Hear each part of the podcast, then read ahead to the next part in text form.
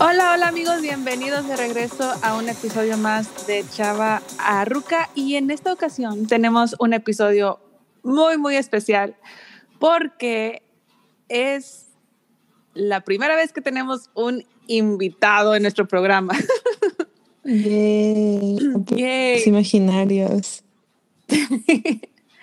y pues como siempre me acompaña Vanessa.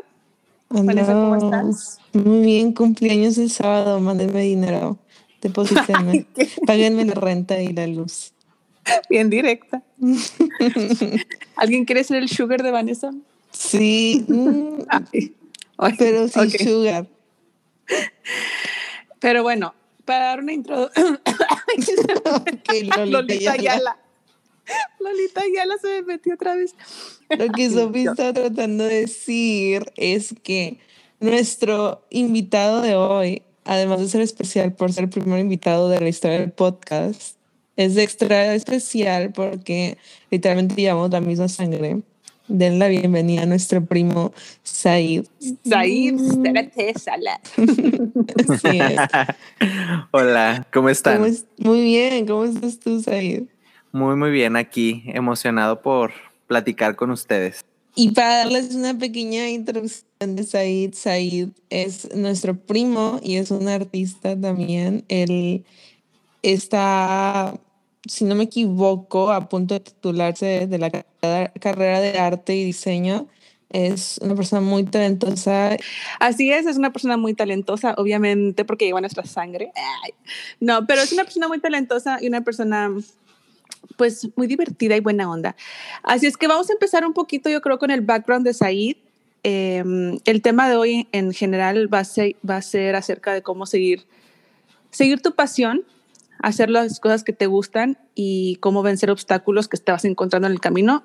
Eso, de eso Said nos va a platicar un poquito más, pero digo, quiero empezar con un poquito de background de cómo elegiste tu carrera, Said, el de arte y diseño. Muy bien, pues realmente fue de una manera que no me imaginaba, porque en la preparatoria te hacen escoger un, este, uno de la, una de las secciones de acuerdo a tus intereses. Entonces, este, yo estaba en, el, en la sección que trataba de químico-biológicas. O sea, si quería ser químico, biólogo, médico, ahí te preparaban para que cuando salieras, este, pudieras entrar de una manera mejor, ¿no? O sea, ibas mejor preparado para entrar. Entonces, este, pues la clase de orientación vocacional te, te, da, te dan exámenes. Sí, exámenes para que vayas viendo dónde, dónde te ubicas mejor. Entonces, pues yo me fijaba que en las gráficas salía muy parejo, tanto en esa, que ya estaba, como en arte y humanidades. Entonces, para, digamos, tomar la mejor decisión, te hacen investigar de acuerdo a todos tus intereses, o sea, todas las carreras en, en las cuales estás interesado te hacen investigar. Plan de estudios, cuánto dura y así. Entonces, hablando con mi mamá, ella me hizo que me visualizara, me imaginara que ya había terminado. Así que lo hice, me imaginé... Eh, ya en el área laboral. Sí, sí, sí, sí, ya, ya ejerciendo en cuanto a biología, química, o sea, cualquiera de esas que eligiera, pero en investigación, porque me preguntó, ¿qué es lo que quieres hacer? Y yo le dije investigar. Ok, imagínate que ya estás investigando, estás en tu, estás en el laboratorio, estás haciendo este documentación, es tarde. ¿Cómo te sientes? O sea, te tienes que estar desvelando. ¿Cómo te sientes? No, pues, o sea, sí lo podría realizar, sí lo podría hacer sin problemas. Ok. Ahora imagínate, pero con arte. Ok. Este, te encargaron hacer una exposición, son 20 cuadros, los tienes que acabar para una fecha en específico, te tienes que desvelar. Eh, ok, me lo imaginé, me emocioné, y la diferencia que encontré entre ellas fue que dije, si me metiera en algo de biología, de ecología, algo relacionado a eso, en investigación, pues primera, mm, como estaría muy dedicado a eso, tendría poco tiempo para mis demás intereses. Y mis demás intereses serían tal vez meterme un curso de pintura, de dibujo, de baile, de canto. O sea, realmente era como seguir buscando el arte. Así que dije, pues, ¿para qué me hago, no? Pues mejor dedico todo mi tiempo a lo que realmente me, me, me jala, que es el arte, que es el arte, ajá. Entonces, fue así que decidí, pues, aventarme. No fue así tan sencillo el asimilarlo porque estaba en un grupo donde la mayoría iban a ser o médicos o algo relacionado con esa área. Así que, bueno, como es el tema, pues sí, sí hubo así burlas en cuanto de, ay, sí, este, arte y diseño, porque aparte ya tenía claro la carrera. Que cuando yo me metí me sorprendí porque yo estaba buscando lo relacionado al arte. Entonces, sí me planteé en algún momento tal vez música, danza, o sea, sí los busqué, porque dije, pues se vale y pues me llama la atención. Pero la que abarcaba más cosas entre mis gustos era artes visuales. Entonces dije, pues tengo que ver en dónde hay, en cuáles universidades puedo entrar. Había visto Durango, había visto también este, la Ciudad de México, porque pues allá, bueno, todo lo del sur, que fue lo que me dijo mi mamá, mira, si te vas a meter, te recomiendo que te vayas al sur porque está más desarrollado allá el arte. Acá en el norte, pues hay menos interés y se toma menos en serio. Ella me lo decía porque pues ya habíamos vivido allá en el sur y ella había realizado exposiciones y pues veía la diferencia entre allá y acá. Así que tenía Durango como una opción porque pues me queda a tres horas. Said, un ah. paréntesis, Said creció en Torreón. Sí, sí, ¿verdad? ¿O estoy mintiendo? Sí, en, en mi niñez estuve en, estuve en el sur hasta los seis años, pero ya en segundo de primaria ya estaba acá en, La Laguna. sí, soy de Torreón. Y nuestra tía era artista, o bueno, más bien practicaba arte, era muy talentosa también. ¿Crees que eso influyó en ti para elegir? Y, o sea, más que influir, sentiste como que a lo mejor no te ibas a sentir tan juzgado o más bien ibas a tener más apoyo que, digamos, una, otras personas que no tienen ese ah, background en su familia? Sí, claro, definitivamente fue esencial eh, que mi mamá hubiera tenido eh, ese antecedente porque, bueno, ella estudió contabilidad. ¿Por qué? Porque en ese tiempo había un, el, abanico de, posibilidades eran, era muy reducido. Entonces, dentro de todas las carreras, las cuales no eran muchas, me dijo que eran como unas seis, siete. Era un decir, ¿verdad? Pero, o sea, eran pocas. Entre ellas, pues dijo, pues contabilidad está bien.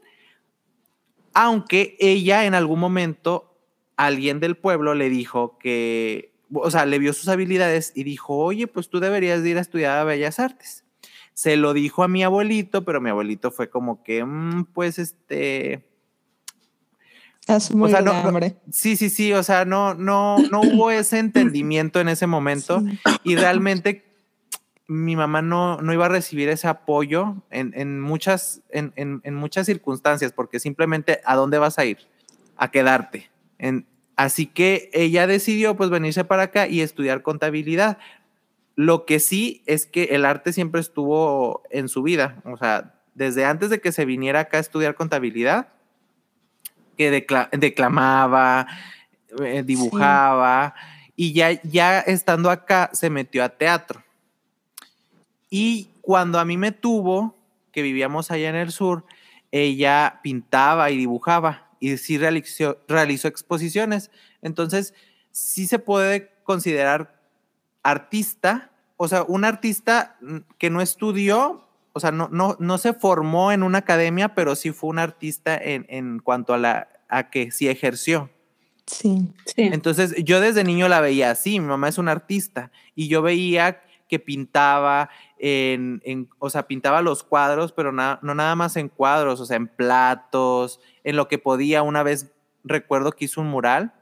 Curiosamente, hasta hizo un mural con, un, con una japonesa, porque había alguien de intercambio en el trabajo ahí, en la colonia, que era una colonia minera, y, eh, y las dos hicieron un, un mural, eh, creo que era una secundaria, no recuerdo. Hasta tengo la duda de Oh. seguir allí.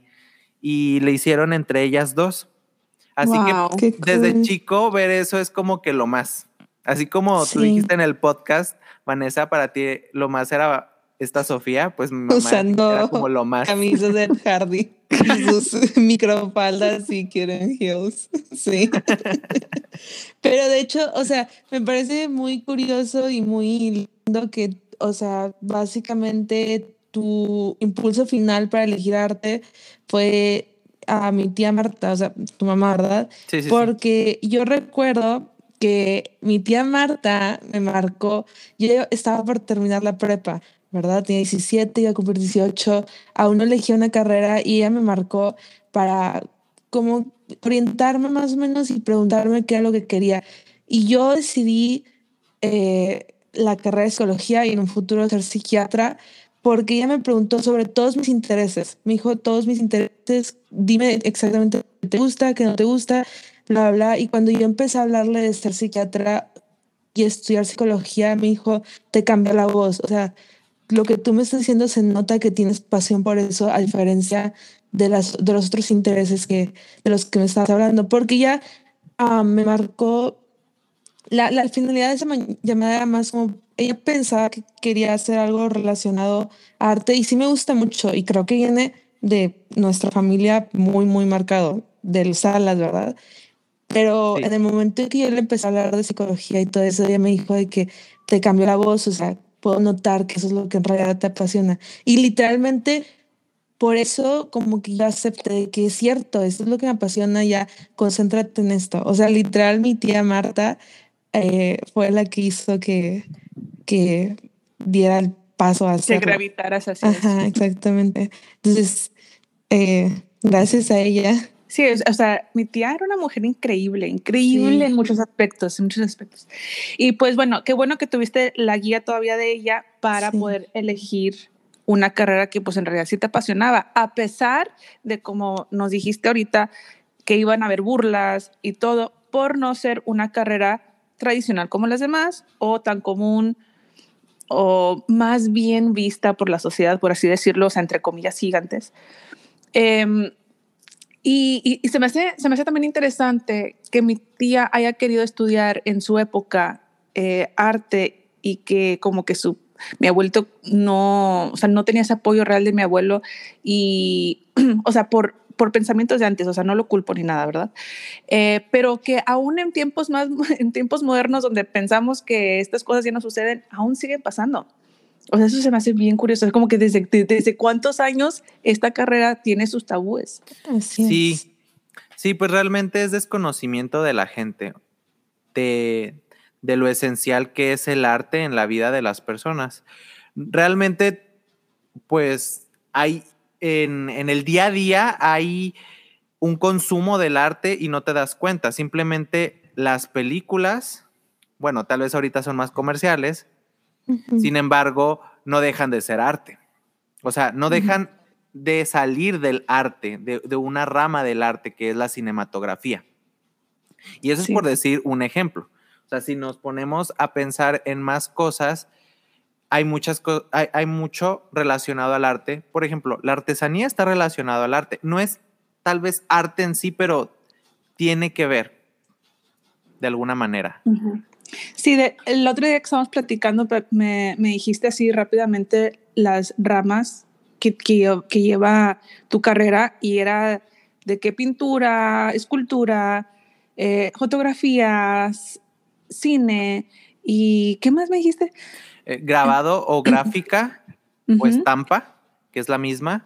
También está, no sé si dijiste escultura, Sí. ok. Animación también. ujú. ¿Y O sea que-? Ajá, sí. O sea que realmente son bastantes ramitas que, que, que salen de, de, estas, de, de esta carrera. O sea, no nada más es pintar. Por así decirlo, porque aún así el pintar lleva sus miles de técnicas, ¿no? Bueno, no miles, pero varias, ¿verdad? Sí, sí, sí, hay muchas. Y si nos pusiéramos a desglosar todo, pues no, o sea, ahorita no terminamos. Pero, o sea, es como, como tú lo dices, o sea, realmente en todo hay arte, porque tan, el tan solo hecho de, de, que haya estas ramas dentro de la carrera, ya esas mismas abarcan mucho. Sí, qué bueno que tocas este tema porque me acordaste de mencionar que arte significa técnica, que es el buen hacer.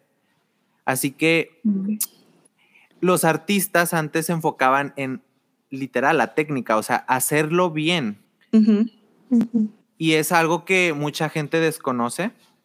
O sea, la simple definición de lo que es arte lo desconoce mucha gente. Por eso, cuando alguien hace muy bien la, la mm, un platillo de comida, dicen, es que esto es arte. Pues sí, porque está bien hecho. Ya, sí, tiene sentido. Qué poético. Ya sé, qué poético. Oye, pero de, bueno, y de, de tu clase, ¿cuántas personas se fueron para esta carrera o nada más fuiste tú? Ok. De mi clase de preparatoria, pues yo recuerdo que nada más fui yo el que andaba así como perdido, por así decirlo. O sea, andaba, eh, elegí un, un, área totalmente distinta a la que realmente terminé yo eligiendo de lo que yo recuerdo, ¿verdad? Porque ya pasaron como ocho años y tal vez sí hubo alguien, pero yo, yo eso me acuerdo. Al menos así de drástico yo. Ay, no, ocho años. Sí. Es cierto, nos graduamos hace bastante. Ay, no. Sí. Y también quería comentar algo respecto al arte, que es esta parte fundamental del ser humano que es expresarse. Entonces, ah, el arte es el, canal o la plataforma que tienes para expresar tus emociones o tu pensamiento. Por eso era mm, fundamental en las, bueno, es fundamental en las culturas. Si se fijan en la historia, siempre a qué se remiten, así sean muy antiguas, al arte, porque el arte habla de, o sea, es lo que dice la esencia de la cultura. Cuenta una historia también. Y, y nos va guiando también, o sea, mucha gente, yo veo a los artistas como personas que siempre están, bueno, no todos, ¿verdad? Pero muchos artistas siempre están un paso adelante de, de nosotros los plebeyos que no somos artistas. un ejemplo para mí son los uh, diseñadores de ropa, los, los directores creativos de, de, de las casas de moda, o sea, por las temporadas las presentan un año después. O sea, si presentas una temporada de que invierno-verano siempre va a ser invierno-verano 2022, 2023, o sea, siempre no se están, o sea, ellos ya saben porque están tan lo que va a suceder en un futuro porque están como que están conectados con su entorno que pueden predecirlo. Y no es solo, yo creo que es, no solamente son los diseñadores de moda, sino es la mayoría de los artistas, eh, películas, o sea, todas las películas especialmente, o sea, ahora que todo es muy cíclico y todo cambia muy rápido, los, las modas y todo eso, este, siempre nos hablan, no sé, como, no hay que muy comercial, pero la película de The Purge, La Purga, que básicamente era, era una ventanita a lo que iban a ser las elecciones de Trump y, y Hillary Clinton, o sea, constantemente podemos ver como que ventanita al futuro o al pasado por medio del arte. Entonces, por eso se me hace muy interesante que la gente lo minimice tanto cuando es algo que es con lo que estamos constantemente interactuando aunque no nos demos cuenta. Y nos influencia demasiado. Sí, claro, yo pienso que tiene que ver mucho con la sensibilidad de la persona, en este caso el artista, porque si ponemos ejemplos, por ejemplo, Miguel Ángel es, un, es un muy buen ejemplo eh, quien hizo hasta, mm, bueno, bocetos de máquinas que después ayudaron, como lo es este, para hacer los aviones. Y él, él, él, ¿por qué? Porque tenía esta sensibilidad de, de, de, observar la naturaleza, en este caso los pájaros, y decir, ¿sabes qué? Si agarro esto que ya existe y lo jalo y lo traduzco mediante la mecánica, mediante ingeniería, creo esto. O sea, es, esa parte se me hace muy bonita que es observo y a través de mi experiencia o de lo que yo soy, creo algo nuevo, que eso es realmente lo que es el arte. Eh, es importante cuando se habla de arte tomar en cuenta, en este caso, el artista, quién es quien lo hizo, porque eh, te va a dar muchas pautas de qué significa lo que está haciendo o de entender qué es lo que hizo. ¿Cuándo, ¿cuándo nació? O sea, ¿en qué espacio geográfico y tiempo nació? Porque eso también va, a importar mucho. Si nació en época de guerra, él va a querer hablar sobre la guerra, que no está de acuerdo.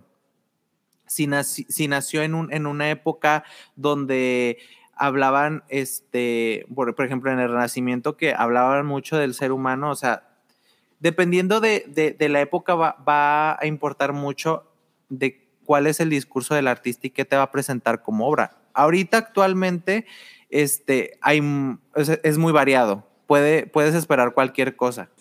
Así es. Sí. qué, qué, opinas tú de esa, pues, ¿cómo lo puedo llamar? En esta exposición donde tenían un plátano pegado en la pared. Ah. en Art en Miami, creo. Sí, creo. O sea, como, ¿qué, o sea, ¿cuál es tu opinión como acerca de ese tipo de cosas? Bueno, eh, ese tipo de arte se llama arte moderno y tiene sus bases en el arte conceptual y el arte objeto que salió de las vanguardias en el siglo pasado.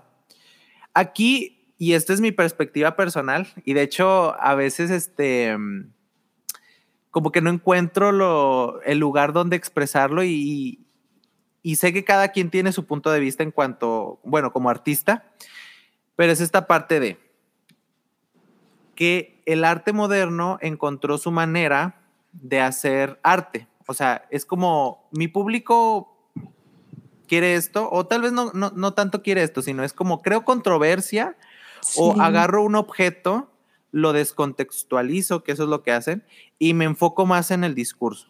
O sea, eso es lo que hace el arte moderno. Ajá, sí. es como la polémica. Y también si lo ves por otro lado, pues es la parte mercantil, que es, voy a ganar mucho dinero con algo sencillo. Realmente. Es como los NFTs. ¿Qué opinas de los NFTs? Ah, se me hace interesante. Ese, ese sí se me hace bastante interesante porque ya es como hablar ya de un tema de, no es el objeto en sí, porque un, un NFT es una imagen, o sea, es algo, eh, eh, es algo que no hay, o sea, no es, no es, materia, ándale, no es tangible, o sea, es algo que no puedes tocar, pero al final de cuentas es simbólico. Que, o sea, cumple con esa parte de, ser simbólico. Yo pienso que es algo que, pues, si, si, si te interesa y lo puedes aprovechar, aprovechalo. Sí, pues lavar dinero, eh, con una imagen de un chango. ya sé. Sí, o, sea, yo pienso que si tienes la, la, las, al final de cuentas, el, artista tiene sus materiales a disposición. Ya como los use, o sea, la creatividad que ponga en, ello va a depender mucho y también de la ética, porque hay quien, quienes son muy puristas y dicen, ¿sabes qué? O sea, yo voy a hacer óleo porque ese es arte y no un NFT o un plátano pegado a, un, a una pared. o unos lentes tirados. Por ejemplo, esos, esos artistas, el, que hizo el plátano, eh, o, los artistas, las personas que hacen NFTs así, mm, siento que pues, no están pretendiendo ser eh, el artista más técnico, nada por el estilo. Lo del plátano es más como hacer algo incendiario para recibir feedback incendiaria. Eh, sí, sí, sí. Pero polémica. Sí, exactamente. Regresando a, el tema de, cuando elegiste tu carrera y todo eso. ok, Said elige su carrera, eligiste la universidad. ¿Qué tal? ¿Cómo fue tu primer día o la primera impresión que tuviste de tu carrera? Y de tus compañeros, ¿no? Sí. Bueno, pues fue shock, fue, fue shock porque realmente, eh, o sea, tú te imaginas algo y ya cuando estás allí es como, ya estoy aquí y, y es muy diferente a como me lo imaginaba. Por ejemplo, el hecho de tener pocos compañeros, éramos como 20 o 23, éramos muy poquitos. La, la- la escuela, bueno, sí, sí, sí, la escuela a donde yo ingresé es pequeña a comparación de donde yo ya había ido, porque una de la, en, en la clase de orientación vocacional nos pidieron que, que entrevistáramos. Y dije, bueno, si ya voy a estudiar esto, pues vamos a darnos la oportunidad, ¿no? Vamos a ir hasta allá y vamos a ver el ambiente y preguntar. Entonces, era un, era un- la facultad, bueno, cuando fui todavía no era facultad, era escuela nacional, pero la facultad realmente, este, pues es muy grande a comparación de donde yo estudié. Donde yo estudié el lugar es una ex hacienda. Oh, qué cute. Entonces está súper bonita. Tampoco es una ex hacienda enorme. Digo, al final de cuentas, esa ex hacienda está, está dividida en dos partes. Una parte es un centro de enseñanza de lenguas para extranjeros y la otra parte, la otra mitad, es la facultad. Y teníamos otra sede que estaba eh, a la orilla de un, de un hotel, en un cerrito. Entonces, los salones eran pequeños, donde cabíamos apenas los 25 y el maestro. Así que fue como tener una educación privada, o sea, muy personalizada. Con el beneficio de que pues estás en la UNAM y este es mm, no podríamos decir que es gratuita tal cual porque pues sí se sí, sí reciben dinero del gobierno y también tienes tú que pagar el, la inscripción, pero tienes la ventaja de que son centavos. En el Oye, caso de, de sede foránea so- es mínimo 100 pesos. ¿Sí qué pasó? Ay, te, te iba a preguntar exact- precisamente eso, de cuánto cuesta entrar a la UNAM.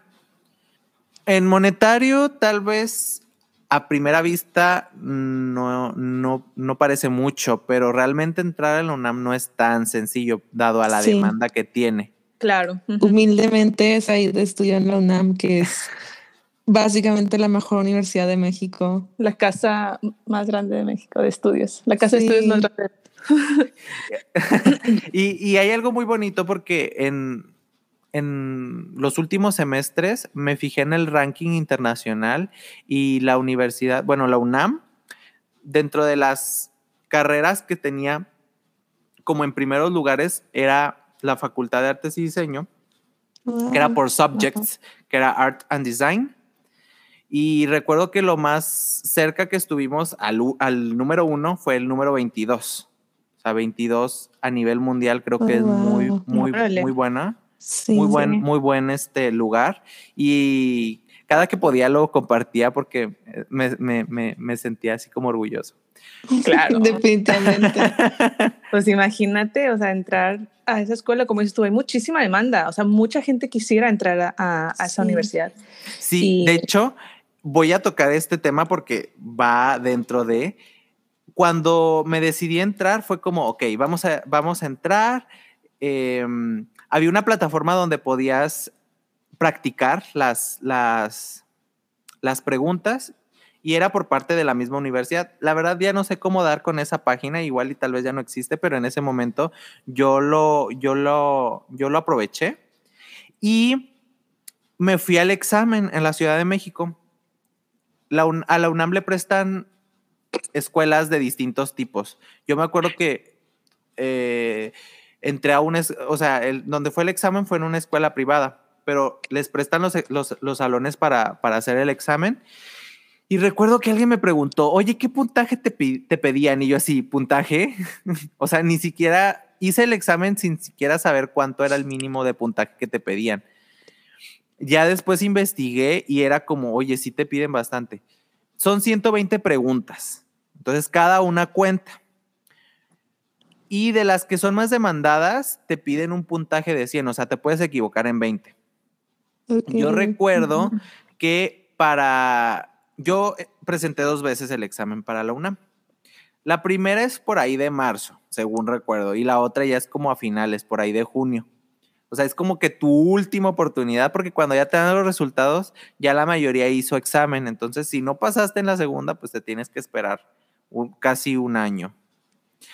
Así que en el primero me quedé como a cuatro, a cuatro de, haber entrado, porque pedían 100. Y te fijas, ingreso, o sea, ¿cuántas personas hicieron el examen. Yo recuerdo que eran como unas 800 personas. ¿Cuántas entraron? 16. Y yo así de... ¡Wow! ¿Y yo a cuántas estuve? Súper competitivo. sí, sí, sí, sí. Y si yo hubiera estado como en un ranking, yo hubiera estado, no sé, fueron 16 las que entraron, yo estuve en el 18. O sea, estuve a dos de pasar, o sea, dos personitas. Yo tengo mi teoría de que realmente juegan con el puntaje de acuerdo a cuántos permiten entrar. Así que pienso yo que en ese momento lo que les daba era que entraran 16. Ahora, otra cosa, y, creo que es importante señalar que la UNAM tiene preparatorias. Así que si tienes muy buen puntaje, tú pasas por promedio. Por eso entrar a las preparatorias de la mm. UNAM es como los Juegos del Hambre. O sea, das todo por entrar allí porque si te esfuerzas en tener un buen puntaje, pasas por promedio, pero si no tienes buen puntaje, tienes que hacer examen. Y ahí es, es este también, pues, o sea, jugártela. Así que hice un segundo examen, dije, no importa. Yo había presentado para la, para la Facultad de Artes y Diseño que está en Xochimilco, pero luego dije, a ver, ¿dónde hay otra, dónde, o sea, cuál es otra opción? Me fijé que en Tasco era otra opción de entrar, ahí, ahí había una sede, y en Morelia hay otra que de hecho fue este, creada para Morelia, esa, esa, ¿cómo se dice? Esa carrera fue creada para Morelia. La Escuela Nacional de Estudios Superiores se llama ENES Morelia fue para allá. Entonces dije, Morelia, Tasco, siempre me había llamado Tasco la atención, ya había, ya había ido de pequeño, o sea, tenía como un vago recuerdo y siempre les pedía a mis papás como que me, oye, ¿cómo era Tasco? O sea, cuéntame una anécdota. Ay, no, pues una vez nos subimos a un, a un taxi que ya son bochos, la mayoría son bochos, por, por el tipo de, de carro que es, que tiene el motor atrás, puede subir fácilmente las, las pendientes. Así que me decían, no, pues nos subíamos al taxi y luego haz de cuenta que parecía que ibas en la montaña rusa. Y yo así que me emocionaba, me imaginaba y me emocionaba. Y yo así de, ay, sin saber que iba a terminar estudiando allá. Bueno, total decidí Tasco, ¿por qué? Porque dije, Morelia se me hace muy grande. Entonces, pues preferiría estar en Tasco. Y Tasco siempre me había llamado la atención. O sea, ya conocía y se me hacía muy bonito. Y dije, Tasco, quiero, quiero entrar allí vi que el puntaje que pedían pues realmente era así. O sea, me quedé sorprendido. Yo cuando vi decía 45, 45 de 120, dije, o, sea, ¿cómo? Dije, bueno, vamos, vamos, vamos. Así que, pues no fui el único que decidió meterse a Tasco. Y cuando yo, cuando yo, este, seleccioné ahí de, de entrar allí, hice mi examen, ok, chequé los resultados. Aparte es como, como mucho nervio porque estás este, refrescando la página y, no carga, y no carga, y no carga, y no carga, hasta que carga y es como que, a ver, ¿dónde estoy? ¿Dónde estoy? Mi matrícula, ¿dónde está mi matrícula? Porque no es por nombre, es por matrícula. Y ya. Lo primero que te sale hasta arriba es cuántos, cuántos, cuántos, cuántos presentaron y cuántos aceptaron creo que habían presentado en esta, en la primera habían presentado muy poquitos, o sea, no eran, tal vez eran a lo mucho 100 y eso tal vez era mucho, eran como unos 50 y habían pasado como 20, o sea, realmente no había esa diferencia abismal que yo había tenido en la, primer, en la primera ocasión. Y en esta segunda recuerdo que habían sido como 300 y habíamos pasado 7. Una cosa así, era una diferencia muy grande. Y el puntaje que era de 45, que yo pienso que fue como un mínimo que pusieron. Fue como, no podemos poner menos de 45, así que pondremos 45. y me acuerdo que era 90. O sea, lo habían subido bastante. Por suerte, yo sí, o sea, sí alcancé. Y, y me sorprendí porque a diferencia del anterior, había yo bajado dos puntos. De 96 saqué 94. Entonces dije, si hubiera, y para mi sorpresa dije, ay, igual y no, no entraba porque lo, iba, lo iban a subir. Creo que sí hubiera podido entrar de alguna manera porque habían bajado el puntaje. O sea, ah, pasan cosas raras cuando, cuando presentas el examen, pero dije, no, era mi destino estar acá. Sí, antes de entrar, ¿tú sabías lo que querías hacer? O sea, ¿sabías cómo querías ejercer tu carrera o solo fue, pues me gusta el arte, voy a estudiar esto? Yo entré porque tenía, bueno, me gusta, me gustaba en ese momento dibujar y pintar. De hecho, en la prepa, en las extracurriculares, yo estaba en eso, en pintura. Y yo entré realmente por pintura, dibujo y me llamaba mucho la escultura. Eran las, la razón por la cual yo, yo había entrado.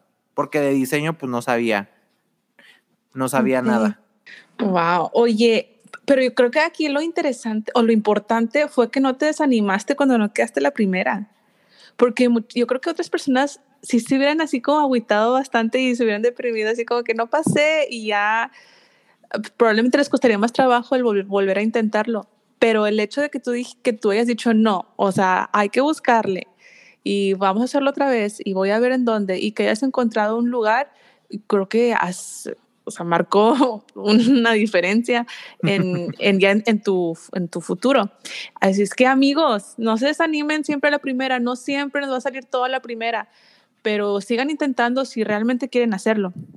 Creo que es, es, estuvo chido que lo hicieras ahí. Sí, así es. Y también pienso que es importante también tener tu plan A y tu plan B. Mi plan B en ese momento era estudiar en Durango.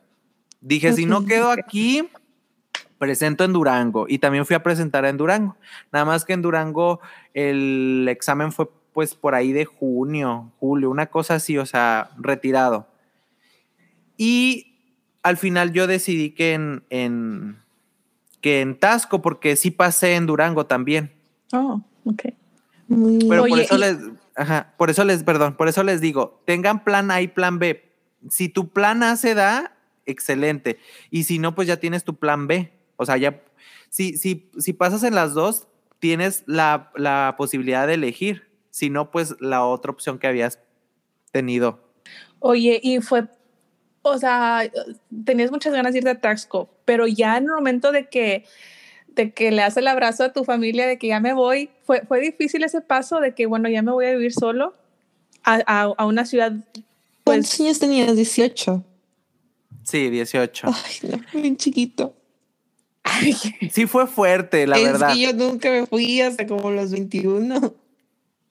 Sí fue fuerte, la verdad, porque tuve la, la, o sea, esta parte de que me apoyaron mis papás, o sea, esa bendición, tuve esa bendición de que me apoyaran. Justo me acompañaron a ir a, encontrar un lugar y, llevamos las cosas desde acá. Así que ellos se hospedaron en, en, un hotel. Encontré rápido con quién quedarme. De hecho, mi mamá me decía casa de asistencia. Entonces encontramos un lugar donde no era casa de asistencia tal cual.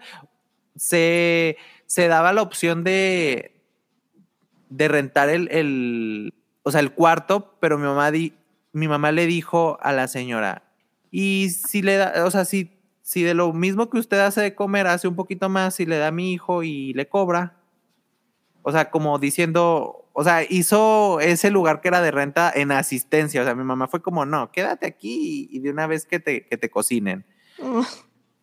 Entonces tuve esa, tuve esa ventaja, tuve esa ventaja y bendición, porque también es esta parte de, de, de, de lo económico, ¿verdad? Tener la posibilidad de que, de que te puedan pagar eso. Así que cuando nos despedimos en el hotel, al principio era como que, ay, no pasa nada, ¿verdad? Pero nos abrazamos y empezamos a llorar. Y más porque mi hermano, mi hermano, mi hermano había salido del kinder. O sea, iba a entrar a primaria, estaba chiquito. Y era como que de lo que más me, me daba el sentimiento. Es como voy a estar acá mínimo cuatro años, unos cuatro años y medio. en ese tiempo se va a ir la primaria. sí voy a venir para acá, pero voy a perder muchas cosas, realmente. Así que sí, sí me dio bastante sentimientos. A todos lloramos, todos lloramos. Y ya llegando yo al cuarto, sí me puse a llorar. Me puse a llorar. O sea, antes de dormir lloré. Wow. Creo que mucha gente pasa por esto también. O sea, ay. Sí, a veces yo que también me fui, o sea, yo me fui de, de mi ciudad, Reynosa, un poco más tarde, a los 21, pero mucha gente era como que qué cool, Vane, vas a vivir sola, bla, bla, y sí está cool, o sea, sí está padre. O sea, creo que también puedes decir lo mismo, que está padre tener esa independencia, sí, sí, sí. Pero a veces es muy solo, o sea, te sientes muy solo. Y más si es una ciudad en donde prácticamente no tienes a nadie. Eh, y está padre conocer nuevas personas y hacer nuevas experiencias y todo eso, pero a veces sí hay días en donde quisieras, ni siquiera es de que, o sea, quiero estar con todos mis amigos y nada, a lo mejor nada más tener la presencia de alguien que conoces o saber que estás en tu casa o en tu cama. Puede llegar a ser muy solitario. ¿Tuviste una experiencia así alguna vez? Sí, bueno, es, déjenles cuento. o sea, yo no llegué a un lugar y estaba completamente solo porque ahí donde estaba la señora, e, ella vivía con, con, su pareja. Entonces, este, o sea, eran los señores. Para mí es, como los señores, aquí es, o sea, yo estoy viviendo en su casa. Para mí era como, como si fueran familiares lejanos, ¿sabes? De hecho, hasta mi papá, no, mi mamá me dijo, ay, dile que si te deja decirle tío. Sí le pregunté en una ocasión, pero, O sea, me dijo que sí, pero ahí dije, no, va a ser un poco raro, mejor no lo hago. que no seas igualado, ¿eh? es cierto. Vete de mi casa. Sí, sí. Entonces. A la casa del perrito. No es cierto. Dime amo. Sí, fue como lo intenté, pero bueno, no, no me siento tan de todo cómodo y se ve como que no está tan cómodo también, pero bueno. Entonces les digo, no estaba en sí solo. De hecho, o sea, sus hijos em, no vivían allí porque también habían salido a estudiar desde prepa. Sí, recuerdo que desde prepa. Así que, pues ya tenían esta dinámica de que iban, se iban. Los que siempre estaban allí eran los señores. Así que les digo, llegaba y estaban allí Obviamente éramos desconocidos, pero conforme fue pasando el tiempo, pues nos fuimos este, acoplando y se me hizo bonito porque para la señora yo, yo creo que fue bonito que estuviera yo allí porque estaba haciendo compañía. Es como mis hijos no están gran parte, pero aquí está él y, y platicamos. Así que, o sea, hubo otro tipo de soledad también el ajetreo de la escuela, porque teníamos bastantes materias, 12 eh, materias en el semestre. Oh, wow. Era muy pesado. ¿Qué? Entonces, 12? o sea, perdón por interrumpirte. Si tú tú trabajabas en ese momento, si hubieras deseado trabajar, hubiera sido un poco imposible, ¿no? Una locura. Sí, una locura. Por eso, eh, eh, esta parte de tener el apoyo de tu familia fue, fue lo mejor. Crucial, sí. Sí, no tuve las 12 de jalón porque seis de esas materias eran talleres y teníamos dos talleres cada, o sea, cada tercio del semestre. Entonces no fue de jalón las 12, pero a, lo largo del semestre sí fueron las 12 y sí fue bastante pesado. Recuerdo que en alguna ocasión, bueno, no en alguna ocasión, cada vez que era una entrega, era como muchos no dormían yo evité hacer eso, creo que lo hice hasta ya los últimos semestres. Ay, qué responsable. yo sí, que... mi historia académica he hecho muchos desde que all-nighters, pero ok, tenías talleres, tenías un chorro de clases. ¿Cómo era un día normal en la escuela? ¿Qué materias veías? ¿Qué clases veías? ¿Qué es lo que se hace en una escuela de arte? Bueno, eh, no teníamos las clases de corrido, nos, nos daba nuestro horario del semestre. Realmente nosotros no armábamos nuestro horario como en otras universidades que hay esa posibilidad, sino este es tu horario. Conforme fue avanzando el tiempo, teníamos la posibilidad de elegir un taller u otro, entonces ya iba cambiando el, el horario de acuerdo a tu interés. No mucho, pero sí cambiaba. Entonces, digamos, un día tenía, no sé, entrábamos por lo general a las 8. Nada más tuvimos una clase donde entrábamos a las 7.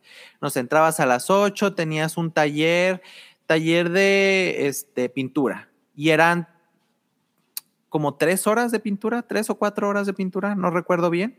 Y luego de allí tal vez tenías una hora de espacio y de allí te ibas a, no sé, inglés. Es por decir un ejemplo. Inglés teníamos dos horas y luego ya terminabas, terminabas eso y a veces tenías enseguida una clase o tal vez este, o tal vez tenías una hora o dos horas de espacio. Y no sé, dibujo, dibujo dos horas. O sea, había veces que sí estaba bastante pesado porque eran tres horas seguidas o dos horas. Así que... Este, Oye, ¿a qué este se acababa? O sea, ¿era todo el día o qué? Dependía. El primer semestre realmente terminábamos a las dos. O sea, era como el promedio, terminar dos, máximo cuatro. Pero ya en los últimos semestres ya era como lo que tocara, porque en el último semestre los talleres, como ya eran enfocados a la tesis, eran bloques de seis horas. Entonces, igual y en esas seis horas había, se atravesaba la comida. Entonces, como, ¿saben qué? Vamos a hacer un descanso y pueden ir a comer. Así que te acostumbras, te acostumbras a trabajar tan seguido porque lo necesitas. O sea, si vas a estar pintando, sí necesitas estar mínimo unas tres horas allí, porque cuando era muy cortas era como, me tardé media hora en lo que ponía el cuadro en el bastidor, sacaba los óleos, los pinceles. Entonces, si era bastante tiempo, pues te daba esa, esa posibilidad de, de poder trabajar mejor en lo que estabas haciendo. Entonces, tu día a día era era dependiendo lo que te tocaba de talleres, pero había veces que sí era bastante pesado. Oye, ¿y en qué semestre es cuando ya empiezan como que a enfocarse más en la especialidad?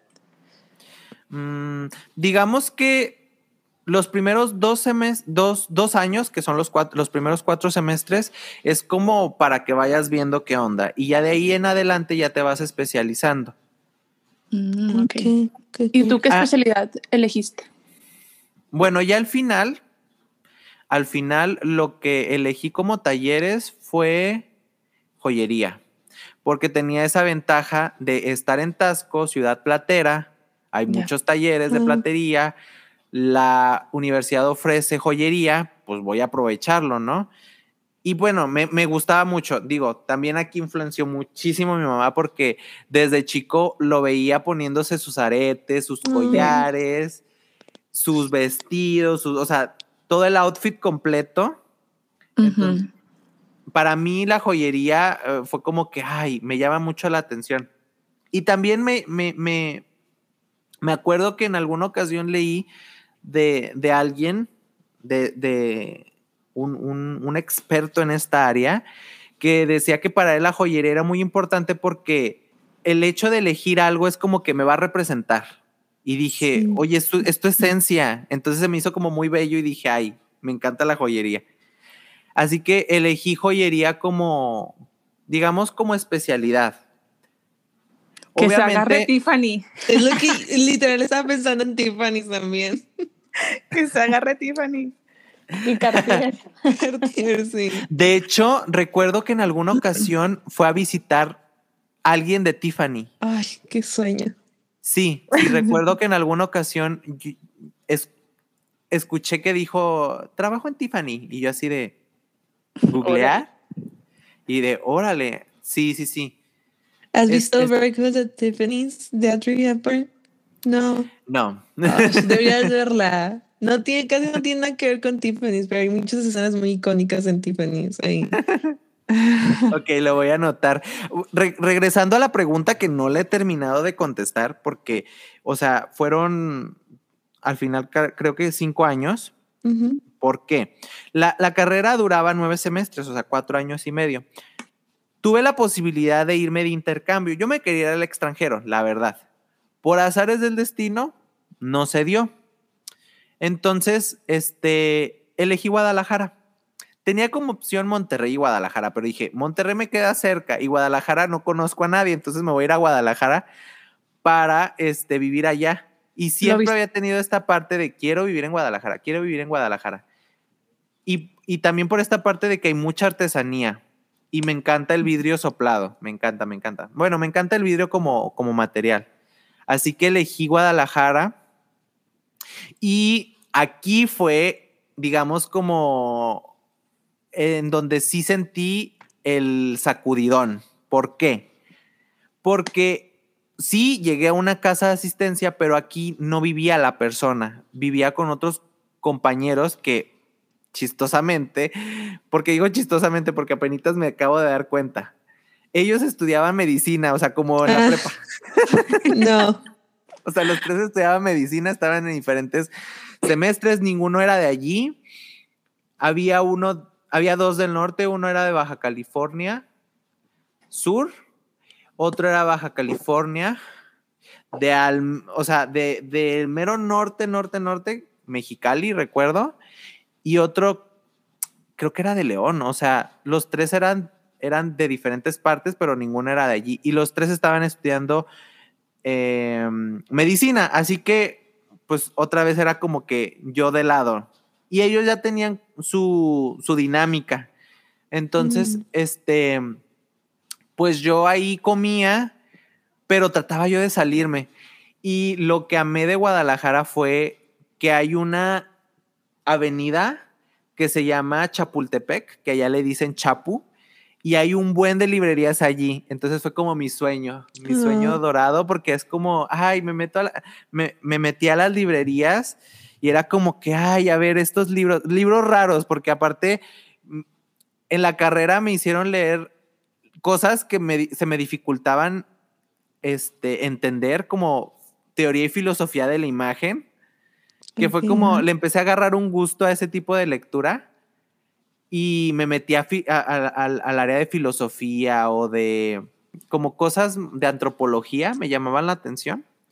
Entonces ahí, ya estando en Guadalajara, fue como lo verdad, el, el verdadero vive solo, porque no sentía como un apoyo. Para mi suerte se fueron dos, dos compañeras y amigas sea, siempre suerte, ¿verdad? Ya sé, mi suerte se fue. Siempre había algo de suerte.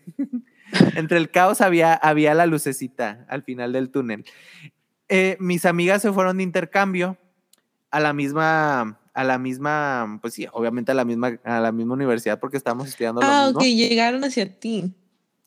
Sí, o sea, nos fuimos. Oh, yo te entendí que se fueron, así como que qué bueno que estas se fueron. No, no, no, no. O sea, es que, ¿saben qué fue lo raro? Que yo desde el principio tenía claro ahí, pero no nos pusimos de acuerdo. Igual y entre ellas sí se pusieron de acuerdo, pero nunca fue como que vámonos todos a Guadalajara, sino terminamos en Guadalajara. Ah, qué bueno. Ya no estás tan solo con los bullies de medicina. No. sí, pueden ser bien bullies, ¿sí o no? Yo estuve en medicina, hay mucha gente muy bully. Sí, sí, sí.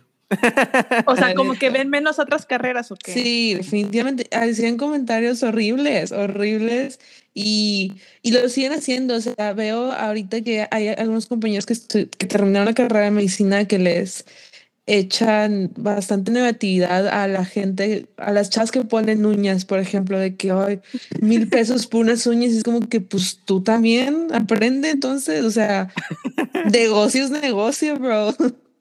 Ya sé. Yo defiendo a, las chavas que me ponen uñas siempre. Mira, Lili, si estás escuchando eso, te quiero mucho. Te veo en un mes. Cuando te encuentres en una situación así, dile, mira, si no, si no fuera por un artista, tal vez tú no hubieras estudiado bien el cuerpo humano, porque quién fue Exactamente, quien, quien ilustró? todo en Guyton y, y en Grey's, Anatomy y todo eso. Eh, As- Así que si quieres callar bocas, dile a ver. hasta estaría, Ya sé. hubiéramos, hubiéramos estudiado el cuerpo humano con monitos de palitos y, y circulitos.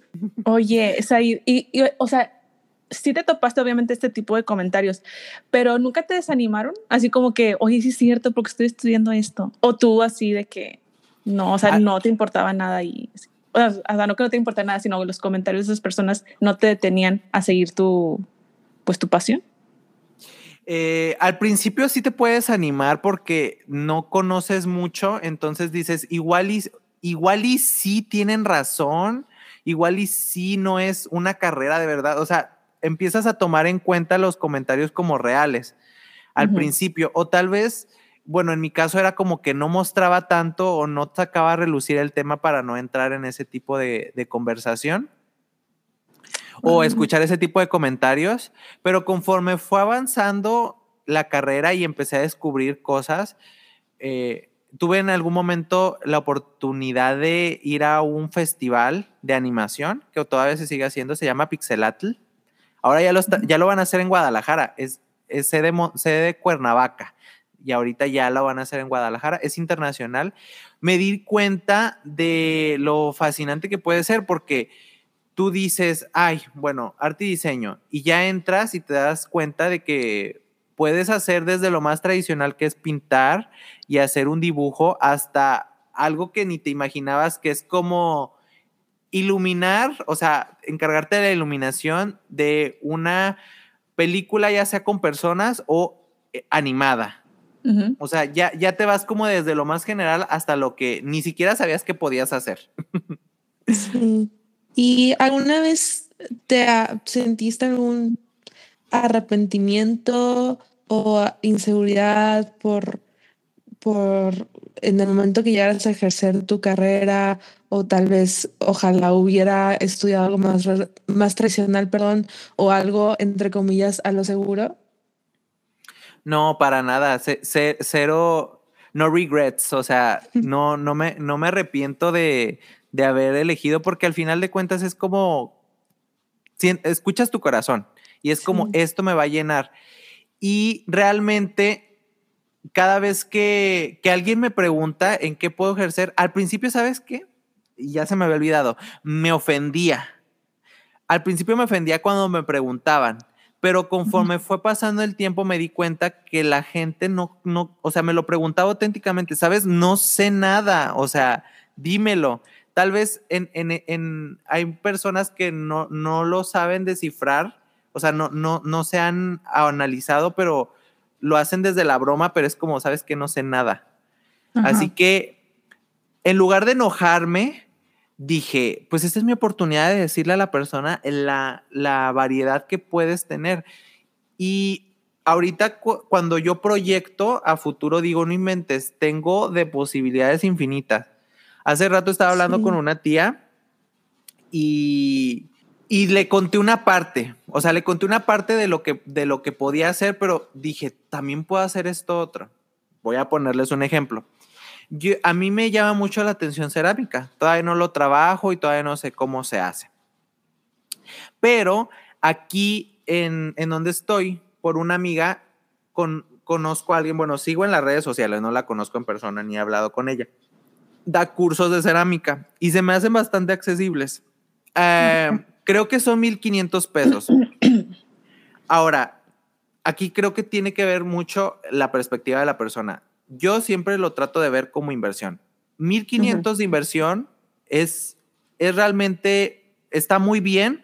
¿Por qué? Porque vas a aprender la técnica y si quiero, bueno, este, armamos un horno y ya, es, ya puedo hacer la cerámica y puedo yo ofrecer las piezas de cerámica a cualquier persona pero también puedo hacer piezas artísticas y esas se las puedo ofrecer a otro tipo de público. La ventaja de mi, de mi carrera es que, otra vez, no nada más es arte, es diseño. Entonces, llevé una que otra materia enfocada en publicidad y marketing. Entonces, este, es importante conocer de diseño cuando vas a tú vender, porque Claro. tienes que saber qué es lo que estás comunicando. Así que este, yo en la carrera descubrí también esa otra parte. Me gusta bastante el diseño y me gusta bastante la comunicación. Entonces, eh, llevé una, una clase de campañas publicitaria y me acuerdo que lo hice en joyería. Y este, o sea, es bastante disfrutable. No, sí, sí, era, era en diferentes formatos, o sea, en revista, em, en internet, un, comercial en video. Así que yo, o sea, si me dicen, ¿qué le dirías a alguien que le llama la atención, ya sea arte o diseño o algo relacionado a lo creativo, o sea, música, danza, cine? Porque déjenme decirles que con nosotros vi, vi cosas que son para cine, pero hay una carrera que es especialmente para cine. Sí entonces, este, si, si, me preguntan, ¿qué le dirías a alguien que, tiene interés? Le digo, mira, conócete, o sea, indaga en ti, fíjate qué es lo que te gusta, en lo que más prestas tu atención, eso es lo que te va a dar los destellos de qué, de qué es lo que te, de, qué es lo que te gusta y qué es lo que gozas en tu día a día. haz, de cuenta que es muy sencillo. Por ejemplo, a alguien que le gusta el anime, ok, es, es, es el dibujo, es la pintura, es la animación, o sea, la persona te dice sus intereses y ya vas viendo. Hay personas que son cinéfilas, entonces es como que, ay, te viste esta, te viste la otra, entonces ya de entrada la persona puede ser obviamente cine o puede ser fotografía o puede ser actuación, o sea, ya te va dando, la, la persona te va diciendo sin estar consciente de, de ella misma bueno, si, si, no está consciente en ese momento, que te dice, estoy perdido y te va diciendo sus intereses y tú la sabes escuchar, rápidamente identificas qué es lo que, qué es lo que le gusta a la persona. Y otra cosa es que se animen porque ya estando dentro te vas a dar cuenta que hay cosas que ni siquiera sabías que existían. Por ejemplo, yo ni siquiera sabía que existía la parte eh, en, cuanto a lo de caligrafía y tipografía. O sea, tipografía es, son las letras, pero el diseño de las letras tiene su chiste, porque, porque diseñan todas las letras, todas las letras y tiene que tener congruencia y tiene que tener su espaciado entre ellas y entre líneas. O sea, esta parte es del diseño editorial, que son cosas que hasta que no estás allí sabes que existen y es muy placentero porque dices, ay, no inventes, no sabía que me gustaba eso. En, y también otra cosa, si se meten, aprovechen todas las oportunidades que se les dé. En mi caso, al ser una universidad este, autónoma que, que tiene esta parte de, les, les damos, en mi, en mi caso yo recuerdo que casi todos los cursos que son entre semestres o entre años, que se llaman intersemestrales o interanuales, son cursos de una semana más o menos, pueden llegar a durar más, pero casi siempre es de una semana, te los dan gratis. O sea, simplemente es, me voy a anotar, pero me tengo que quedar, bueno, si vives fuera, me tengo que quedar un poquito más, pero voy a aprender esto que no, me, que no tengo yo en mi currícula. Me acuerdo que en una ocasión nos dieron un taller de tintes naturales. Oh, no recuerdo si había un que dar una aportación, por el material. No recuerdo realmente, pero mira, es simbólica porque un curso así fácilmente te cuesta 5 mil pesos. Fácil. Si se ponen a investigar, este, de talleres, o sea, sí cuesta. Un taller de fotografía de dos, tres días te cuesta dos mil pesos, dos mil quinientos. Así que si tienes la posibilidad de que en tu escuela se, de, se den cosas que no las vas a encontrar en, o sea, no las vas a encontrar gratuitas ni en cualquier lugar, tómalas y si te interesa, tómalas, porque al final de cuentas, o sea, tú te estás formando y ese te da ese valor agregado como artista, ya viéndolo desde un punto de marketing o de publicidad, es como que tú eres el valor agregado, porque ¿qué es lo que le vas a ofrecer a la gente como servicio? Porque al final de cuentas es como que yo soy la persona y yo te voy a dar el servicio. ¿Qué servicio quieres? Tengo todas estas posibilidades. Así que este, yo pienso que es importante que la persona indague en sí misma y, sea curiosa y pregunte y vaya, aunque no sepa de qué se trate, si le interesa, y se va a llevar bastantes sorpresas, porque eso mismo, o sea, es, ese, ese, ese interactuar con las personas, ese ir al, al, museo, ese platicar con otras personas que te va dando ideas y dices, ay, ¿sabes qué? Quiero hacer esto y nadie lo ha hecho. Así que eso, eso es como que lo que va a hacer que la gente diga, oye, qué interesante, qué es lo, qué es lo que estás este, comunicando con tu obra, con tu, con tu arte. Sí, oye, y las personas que están pensando en entrar a la carrera, pero no tienen el apoyo a lo mejor de sus papás o así, ¿qué les dirías así como que para de que no tiren su sueño solo por, pues por no tener apoyo 100% de todos o cómo más bien obtener el apoyo por lo menos de tus, a lo mejor de tus papás o de alguien que, con el que vivas, ¿verdad? Que te puedan apoyar. Porque sí, cuando no tienes apoyo, siento que es muy difícil y por eso muchas personas terminan trabajando en cosas que realmente no, no les gusta tanto o, o terminan estudiando cosas que no es su pasión. Y creo que, o sea, es, es difícil renunciar a, por ejemplo, alguien que quisiera estudiar en lo, por, lo, que estamos hablando de arte, eh, que tienen que renunciar a eso solo porque mm, no es algo común ante la sociedad que vivas nada más del arte, porque creo que también se, como dijo se trata de minimizar mucho el arte y, y o sea, inclusive ve, o sea, vemos artesanías que llevan, o sea, su tiempo en hacerlas y todo, y es como que, ay, o sea, les quieres regatear siempre, y es como que, tú, es algo que crearon. O sea, o sea, tenemos que darle el valor que, que merita, ¿no? Pero, ¿qué les dirías a, esas personas que están a punto de abandonar su sueño solo porque no son aceptados 100%? Miren, yo les diría que en el camino se van a encontrar con personas y simplemente es de, de, sí, o sea, de, veo mi alrededor y, y si veo que no tengo apoyo de ciertas personas, ¿sabes qué? Ok, no lo voy a buscar, no voy a estar tras de, ese, tras de esa aprobación, tras de esas palabras que quiero escuchar, tal vez, no sé, tal vez de mi mamá, tal vez de mi papá o, o de alguien que, que, yo siento que, que, que necesito escucharlo. Simplemente con que un amigo te, te, te, te eche porras, una, tu abuelita, tu, o sea, quien sea, quien sea. Incluso a veces es un extraño, ¿no? Puede ser que, que, que, muestres tu trabajo en un parque o no sé, o sea, en donde, donde quiera que sea, y la persona se acerque y, y, se, y, y se emociona y te dice, no inventes, qué padre. Tal vez, o sea, si estás iniciando, dices, es que o sea, no me queda bien. La nariz se ve así, los labios se ven así. O sea, se enfoca uno en los, en los defectos, pero la otra persona, o sea, tú has estado dibujando cinco horas eso, claro que lo ves, claro que te das cuenta, pero la otra persona llega y no le dices nada y, y, y, va a verla en su totalidad y te va a decir, oye, qué padre. Te, te animan las palabras de las otras personas y te llenas de eso.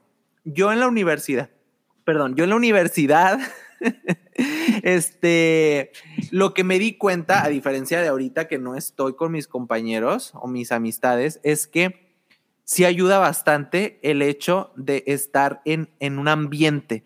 Por ejemplo, si todavía no ingresas, pero quieres entrar, vete a museos, vete a un lugar donde, donde haya exposición, donde sea que haya arte, vas a ver que te vas a encontrar personas como tú, que se emocionan igual que tú y vas a querer hacerlo. O sea, te transmiten esa vibra y esas ganas de hacer las cosas. Y ya cuando estás tú estudiando, agárrate de tus compañeros o de personas alrededor, platica tus proyectos, o, tal vez enseña lo, enseña lo que quieres, tal vez no es necesario platicar tus proyectos así, simplemente comunícate con los demás y vas a ver que te van a dar ganas, porque a mí algo que me pasaba era como, es que está bien cansado, no, no, e, es que hay que hacer dos dibujos y, y, está tardado y tengo también otras, otras materias, de esto tengo esta entrega, así que llega un punto en que quieres decir, sabes que hasta aquí, porque este, te puedes encontrar de todo tipo de personas. O sea, incluso puede que algún maestro, en lugar de animarte, que se supone que eso es lo que tiene que hacer un maestro, animarte, te desanima. ¿Por qué? Porque te dice, oye, pues qué onda con lo que estás haciendo, está horrible, porque hay de todo, o sea, hay de todo. A nosotros nos contaron que, eh, o sea, digamos que en nuestra época era decente, porque en la época de ellos les rompían los dibujos. no. qué horror. Rompiendo tu, trabajo, tu sueño. La crítica es algo en la, que te vas a enfrentar todo el tiempo, porque simplemente en, el, en la clase de dibujo era como, ya dibujaron todos, a ver, muéstrenlo y voy a hablar de cada uno de ellos. Bueno, en mi caso teníamos esa posibilidad porque éramos poquitos si es una clase súper enorme, tal vez es como nunca me ve el maestro, siempre habla de los mismos 10 compañeros. Así que es como encontrar el lugar donde yo me siento a gusto, es como, como mi hábitat. Voy a buscar mi hábitat porque es como, como si sacas un animal de su hábitat y lo pones en otro, no se va a sentir cómodo porque no pertenece allí. Así que es, es como aléjate de las personas que no te están ayudando o sea, si te están diciendo que no sirves, que no, que no, que no lo vas a lograr, pues marca un límite, ¿sabes qué? No sé, eres mi mamá, eres mi papá, te respeto, te amo, te adoro, lo que tú quieras, pero voy a marcar mi límite. O sea, no voy a permitir, tal vez es como que llega y, ay, está horrible. Mira, pues eso te parece a ti, pero estoy, estoy este, aprendiendo y te retiras, ¿sabes? O sea, e, siempre es bueno marcar un límite, no permitas tampoco que te estén haciendo sentir menos, ¿no? Ajá, porque de eso no se trata. Tal vez llega alguien y dice, ay, eso no es arte y es como, ¿y tú qué me puedes decir del arte? A ver, ¿qué significa arte? sí. Oye, ¿y tú cuando vas hacia a exhibiciones o a museos, en qué es lo que te fijas? O sea, tú que ya tienes todo este conocimiento, ¿verdad? De técnicas y etcétera, e historia, ¿no? Eh, cuando tú ves así, vas a una exhibición y ves cuadros, esculturas, ya le encuentras así como que ya inmediatamente más sentido, te fijas más en los detalles o qué es lo que, o sea, cómo es un artista ir a ver otro artista. bueno, cuando estás aprendiendo, vas y, vas como a ay, esto lo, lo puedo identificar, este esto es tinta china, no, esto es carboncillo, ¿sabes? Es como que empiezas a, identificar con lo que vas aprendiendo. O es como, mira, qué interesante, este artista solucionó, o sea, da, representó esto de cierta manera, nunca me lo hubiera imaginado. O sea, Es como, como, como, como los truquitos de cocina, ¿no? Es como, mira, pues te voy a contar algo y te, y te dicen y así como, wow, nunca me lo hubiera imaginado. Así cuando vas a ver, dices, mira, eh, esta persona utilizó esto y nunca me hubiera imaginado usar este material.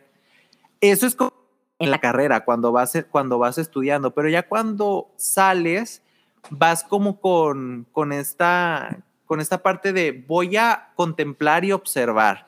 Así que al principio es como, ¿qué es, qué es lo que me transmite de primero? Eh, ¿Qué es lo que identifiqué primero? No, pues las luces, no, pues el color. Y luego, ¿qué me hace sentir? Y luego, ¿qué creo que el, que el artista quería, quería comunicar con esto? Y si te fijas en el material, mira, usó este material, oye, mira qué acabado le dio. O sea, vas, vas este, como retroalimentándote sin que, está sin que esté presente la persona, pero con su obra, vas tú dándote idea. A mí lo que me gusta del arte o sea, ya cuando sales y, vas a un museo, a mí lo que me gusta bastante es que voy a ver qué me mueve a hacer. Es como, no inventes. este, esta exposición trató, trató de, de fotografía y habló de algo social. Tal vez para mí no, no, no sé, o sea, habló de ciertas, de ciertos pueblos y ves los paisajes y todo y dices, ay, conectas con algo, ¿no? Y dices, ay, a mí me gustaría hacer también de paisajes y, ya vas como ideando, o sea, vas identificándote y vas ideando, pero yo siento que lo, lo, lo más padre es como, ¿qué voy a yo hacer con esto que me, que, me generó? Y si no eres, crea o sea, si no, si no haces este, obras artísticas, a mí lo que me gusta en, en el público en general es que les mueva algo internamente como para preguntarse cosas. O sea, es como que les, les abra esta sensibilidad. Oye, yo nunca me había puesto a pensar en este tema o, o, desde esta perspectiva. Así que yo siento que eso es muy importante porque hace que la persona salga de su ajetreo diario y se ponga a pensar en, en otras cosas y se hace más sensible a su entorno y a las situaciones de otras personas.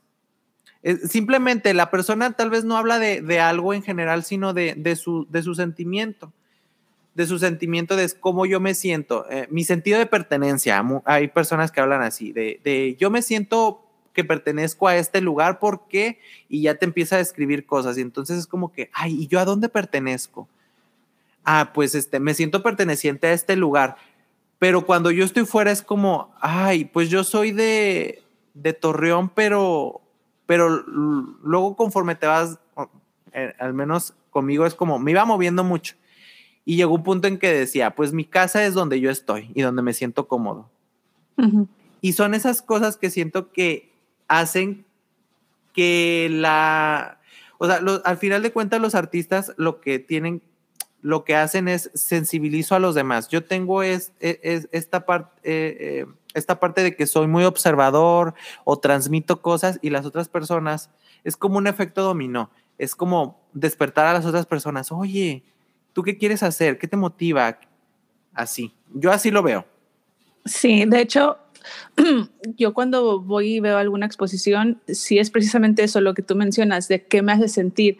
O sea, muchas veces veo así una obra y en, en primer es como me impresiona porque es como que, wow, nunca me hubiera imaginado, así como, como dices tú. Ah, recientemente, yo creo hace un par de meses, fui a ver una exposición chiquita que hubo aquí y una de las artistas que es coreana, es una mujer coreana, em, hizo como en una caja de este plástico de colores, no sé cómo se llama, eh, pero era un eran como tres cajas de plástico pero era uno era verde, otro era amarillo, otro era rojo.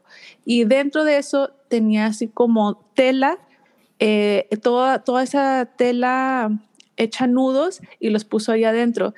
Y, y, puso pedacitos de plástico de color dentro de estas cajas. Entonces la primera impresión fue como que, ala, o sea, ¿qué es esto? ¿Verdad?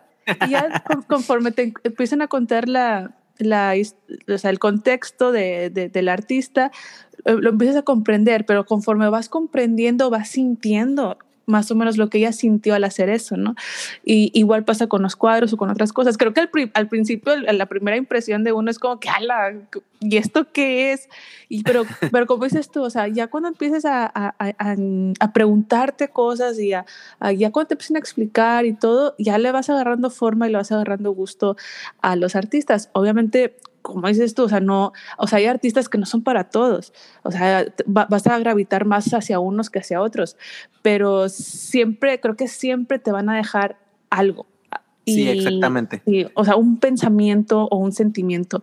También en esa exposición había otros que habían pintado, un, otro artista que había hecho unos cuadros y unas esculturas con, o sea, las personas que él, que él dibujó eh, tenían la mitad del rostro una sonrisa y la otra mitad del rostro no tenía nada. O sea, estaba así como en plan, o sea, nada, no tenía ojos ni nada. Entonces se cuenta que él, él, él decía que era, eh, o sea, esa colección se llamaba La mitad de una sonrisa, algo así, y era como que él quería representar de que no todo el tiempo estás 100% feliz.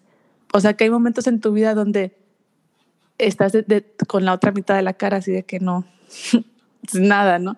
Pero me impresionó mucho el, el, el cómo realmente lo podía sentir. Cómo, o sea, el, que aunque no sea pal, o sea, no, o sea, te da un sentimiento, te da un sentimiento y eso es lo que se me hace muy padre. Eh, y yo eso que yo soy público, o sea, yo no, yo no tengo conocimiento de técnicas ni nada de eso, ¿verdad? Pero, sin embargo, me hace sentir algo. Eso se me hace padre de, de, de, del arte. Y luego aquí en China, pues no sé si ustedes saben, imagino que sí, bueno, o imagino que sí, que, bueno, imagino que todo el mundo sabe, que está muy censurado. Sí. Entonces, por ejemplo, no pueden haber exposiciones o sea, cuadros donde hay algún desnudo, porque te cierran el lugar, ¿no? Oh, wow. Sí, una amiga fue a una exposición y, o sea, ella ayudó a hacer una exposición. Había unos cuadros que era como una mujer desnuda, pero estaba así como blurry. O sea, ni, ni siquiera se veía así, así como que bien, bien, ¿verdad? Y llegaron la policía y les cerró el lugar. Entonces, hay mucha censura del arte de este lado. También habían hecho unos cuadros referentes a lo del COVID Mm, y hace cuenta que era como que, pues la situación que estuvimos pasando últimamente de que te tenían encerrado en tu casa y gente pidiendo como que comida, o sea, como representaron eso en, en pintura y, y una amiga compró uno de esos cuadros y se lo tuvieron retenido, tuvo que ir como que a esconder, ya la estoy quemando, pero tuvo que ir como a escondidas al lugar este no a, poder agarrarlo, porque si se dan cuenta, pues no sé, te lo quitan, imagino, ¿verdad? Pero, o sea, e- esa censura al arte que yo digo, wow, y son cosas que, como dijo Said, o sea, cada tiempo va a tener sus artistas que, que expresen lo que Que están viviendo. Cuentan esa parte de la historia.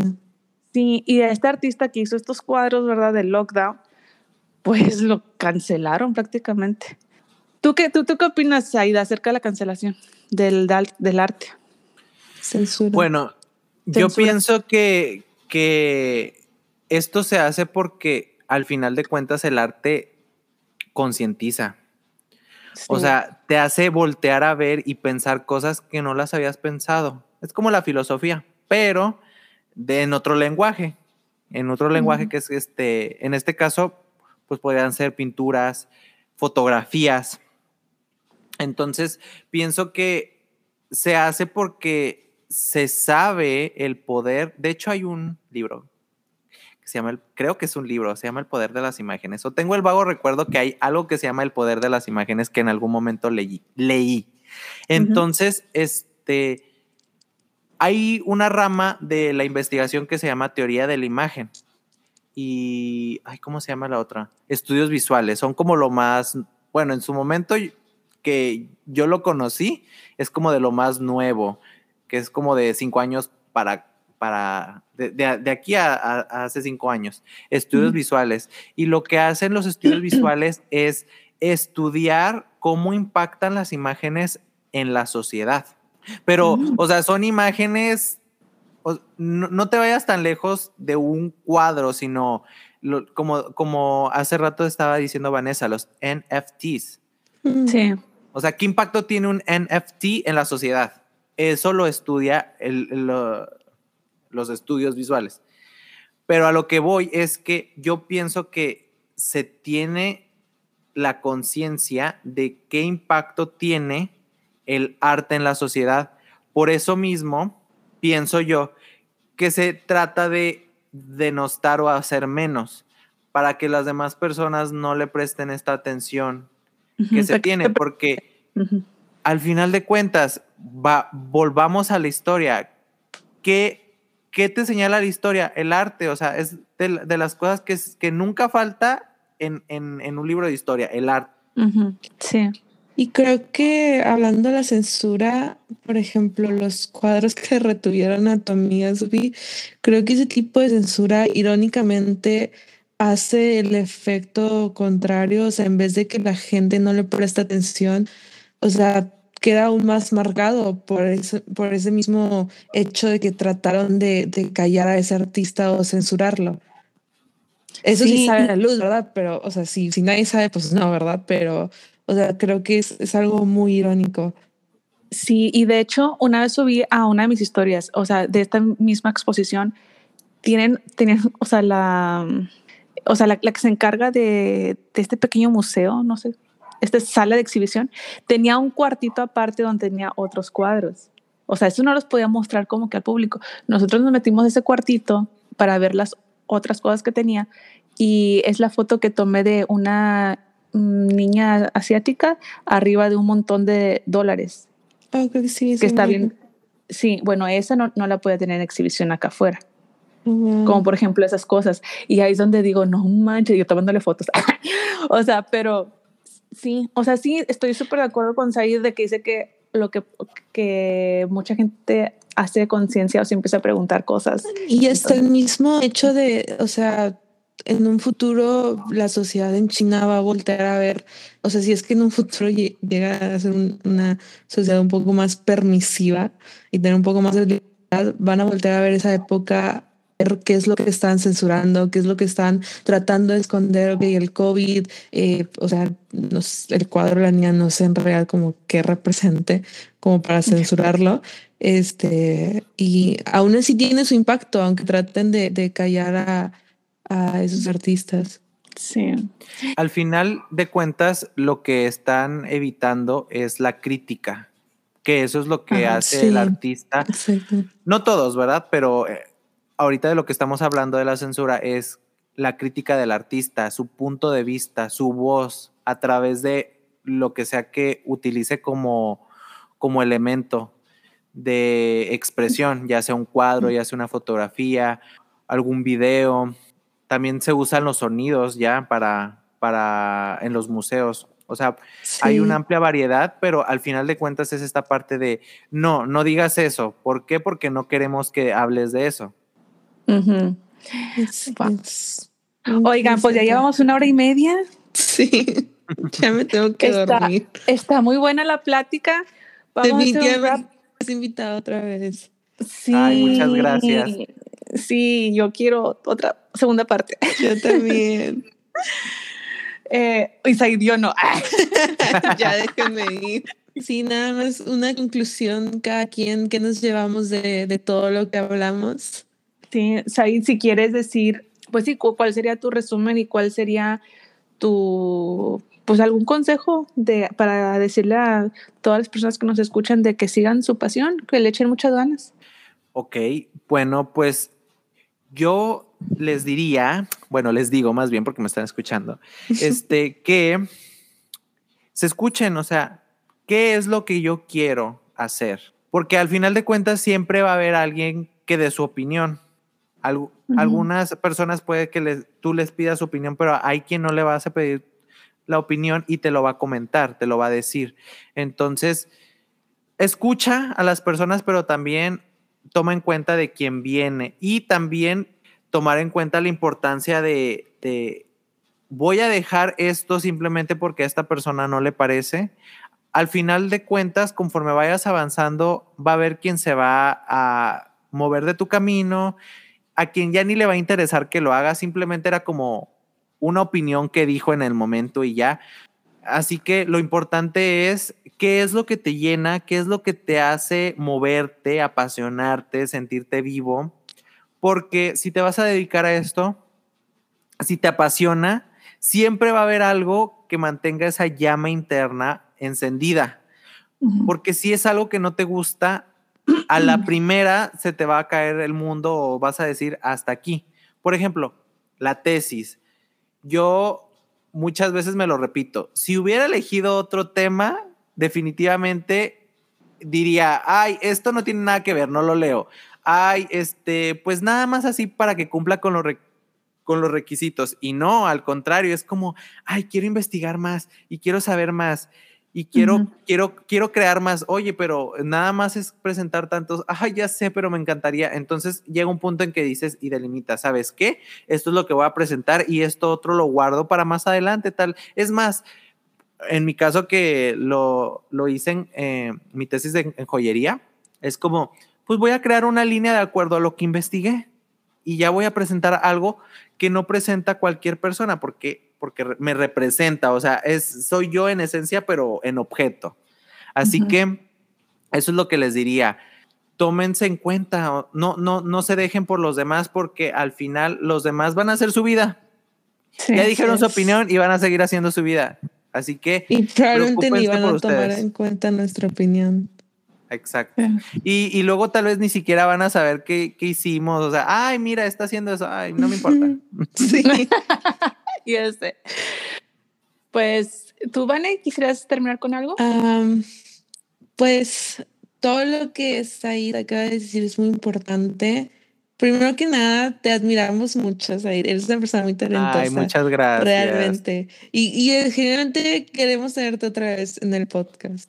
Ay, a mí me, me encantaría. Sí, eh, y ya, bueno, Sophie dijo hace ya varios minutos, dijo algo sobre renunciar a tus sueños, si es que a lo mejor sientes que elegiste algo incorrecto o no es lo que querías, no es necesario, no lo vean tan blanco y negro. O sea, por ejemplo, como mencionamos al inicio del episodio, mi tía Marta tuvo que elegir algo, entre comillas, a lo seguro, pero eso no significó que dejó sus sueños o su, su pasión al arte de lado. O sea, pueden, o sea, sean realistas también. Si de verdad no pueden costearse una carrera, o sea, salir inmediatamente de la prepa, no sé si nos escuche gente que está en la prepa ahorita, pero, o salirse de su trabajo tradicional o lo que sea, hay muchas oportunidades afuera realmente, como lo mencionó Said, sean curiosos, tomen las oportunidades como se, present, como se les presentan. En este momento, o sea, está, con las redes sociales, realmente puedes, puedes empezar a crear desde ahorita y, y, y, o sea, lo que sea que estés haciendo, aunque creas que no estás listo, puedes aprender tú mismo, o sea, ni siquiera es necesario aunque sí es muy importante tener como que esa formación académica, obviamente si no la pueden tener, hay muchas oportunidades y no es necesario, wow, ok, elegí esta carrera, ya no puedo hacer otra cosa, nunca jamás en la vida tengo que dedicarme a esto 100%. O sea, realmente no lo vean tan blanco y negro, no es necesario renunciar a tus sueños, pero también sean realistas y, y si no pueden hacerlo ahorita, pues, o sea, dedíquense a esa carrera de contaduría que a lo mejor no les apasiona, pero es lo que les da de comer por el momento, pero pues pueden buscar muchas más oportunidades. No se cierren las puertas por pensar que eligieron mal algo, cuando en realidad están eligiendo pues su bienestar. Ténganse mucha fe. Sí, ténganse mucha fe y confíen mucho en ustedes. Al final de cuentas, como dijo Said, cada quien va a vivir su vida y, y pues no podemos complacer a todo el mundo, o sea, esa es la verdad.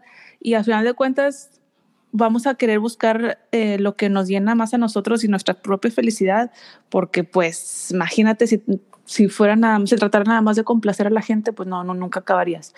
Y creo que también debemos o, o, debería la sociedad de aceptar más este tipo de carreras, o sea, es, son carreras chidas, o sea, no porque... Muchísimas te, oportunidades realmente. Sí, no porque tengas desconocimiento en el tema quiere decir que tienes el derecho a atacar este tipo de carreras. Eh, sería para... No sean envidiosos también. Ser envidiosos. Sí lo pensé no. en su momento, ¿eh? Sí. No, que... no, no tienen malas vibras. Al final de cuentas, ¿cuántas personas no van a festivales y cosas así? Exactamente. O sea, no existirían si no hubiera artistas. O sea, y de verdad que, que, que, el arte nos nutre, o sea, te nutre el alma, de verdad. Es, es bien refrescante poder ir a, a un festival, a un museo, a una exhibición, a lo que sea que tenga algo relacionado a lo artístico. Es muy refrescante. Entonces creo que debemos de darle el valor, el valor que, que, que amerita todo este tipo de, de cosas. Y pues amigos, no me queda más que despedir, despedirnos y espero que Said esté con nosotros una, en una próxima ocasión. Es, ¿Eres el padrino? ¿Eres primo y padrino? Ay, muchas gracias. Me siento eh, honrado. Te admiramos, te admiramos muchísimo. Ay, Tienes muchísimo gracias. talento. Y pues yo sé que vienen cosas chidas para ti, eh, proyectos ahí interesantes que una vez me Así Muchas es. gracias y también agradezco que me hayan invitado. La verdad, tengo años queriendo estar en un podcast y me lo cumplieron. Y también aplausos a ustedes por. Sí, sí, sí, de arte, sí, sí. Sí, totalmente. Pues nada más estaba esperando tener el micrófono de vuelta y ya lo tengo. Y nos tengo invitas. poquito con él. Sí, sí, nos invitas de madrinas. Sí, sí, sí, de madrinas. sí. Bueno, ah, pues yo, yo, una última cosa que quería decirles es como lo que estaba diciendo Sofi, es imagínense su vida sin música, así, na, no nos vayamos tan lejos. Aburrida. Exactamente. bueno, amigos, entonces nos despedimos y hasta la próxima. Bye. Adiós.